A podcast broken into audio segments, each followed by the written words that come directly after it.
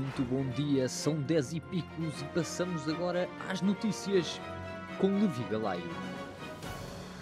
Esta quarta-feira, deputado canadiano William Amos, sem se aperceber de que a Câmara estava ligada, entrou numa reunião por Zoom do Parlamento canadiano, completamente nu. Todos conseguimos apreciar um pouco de transparência na política, mas não sei se isto não será demais.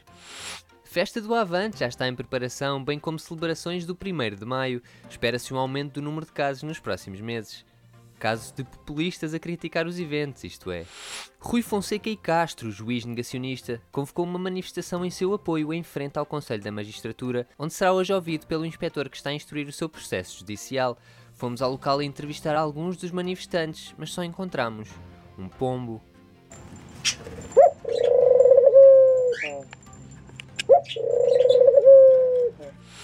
Reações adversas às vacinas aprovadas pela Agência Europeia do Medicamento têm uma ocorrência de 0,3% na União Europeia, ou seja, é mais provável votar no Chega do que ter efeitos secundários da vacina. Decida você o que é pior. Idosos vacinados já não precisam de cumprir isolamento quando saem dos lares por mais de 24 horas. Falámos com José Silva, residente do lar Borboletas e Cisbo Mois. Acho bem, sabe? Nós, nós já não temos muito tempo para viver. Qualquer. Oh, olhe, olhe uma vareja... As varejeiras são tramadas, sabe? Entram e põem-se aí a fazer um estardalhaço contra. É incrível, é incrível. Bem, onde é que eu ia? Sim, olha, acho bem, acho bem, sabe? Nós já não temos muito tempo para viver.